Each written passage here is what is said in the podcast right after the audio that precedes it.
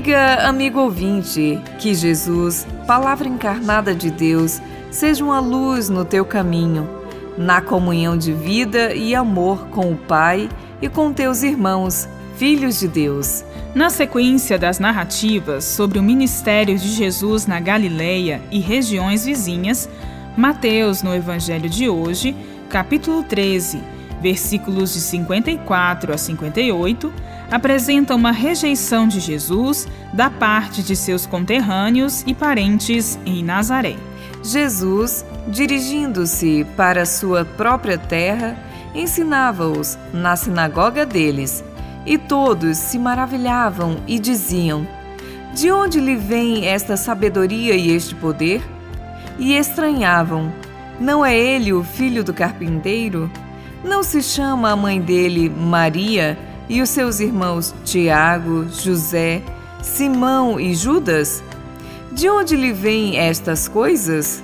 Embora causasse admiração, o preconceito com a origem humilde de Jesus levou seus próprios conterrâneos a desprezarem-no. Jesus então lhes diz: Não há profeta sem honra, a não ser na sua pátria e na sua casa. E não fez ali muitas maravilhas, por causa da incredulidade deles. Esta narrativa da rejeição de Jesus por seus familiares soma-se à rejeição manifestada pelos chefes religiosos de Israel.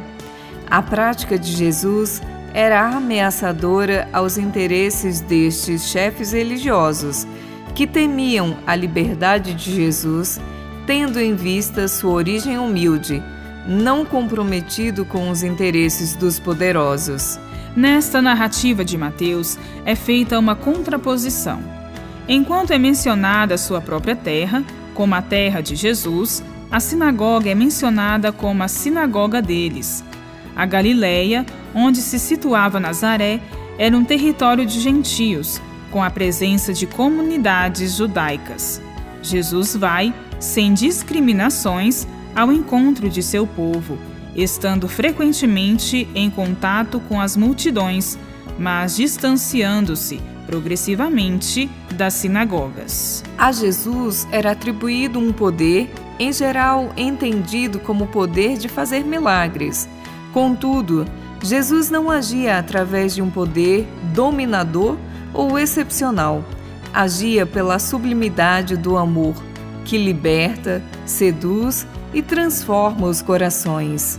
Uma sociedade como a nossa, moldada pela cultura da ambição e pela ideologia da submissão ao poder, não é sensível e não reconhece o amor.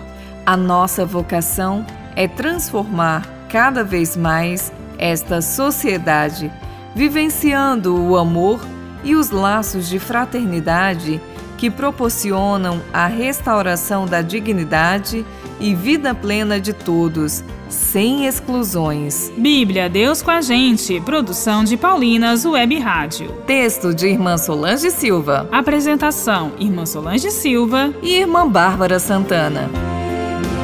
Deus com a gente.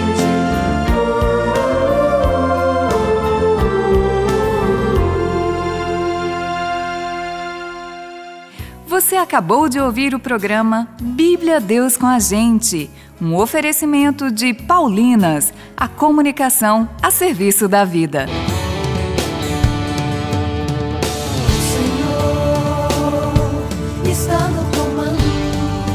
Ouvir a Paulinas Web Rádio é ter a certeza de que estamos muito bem acompanhados.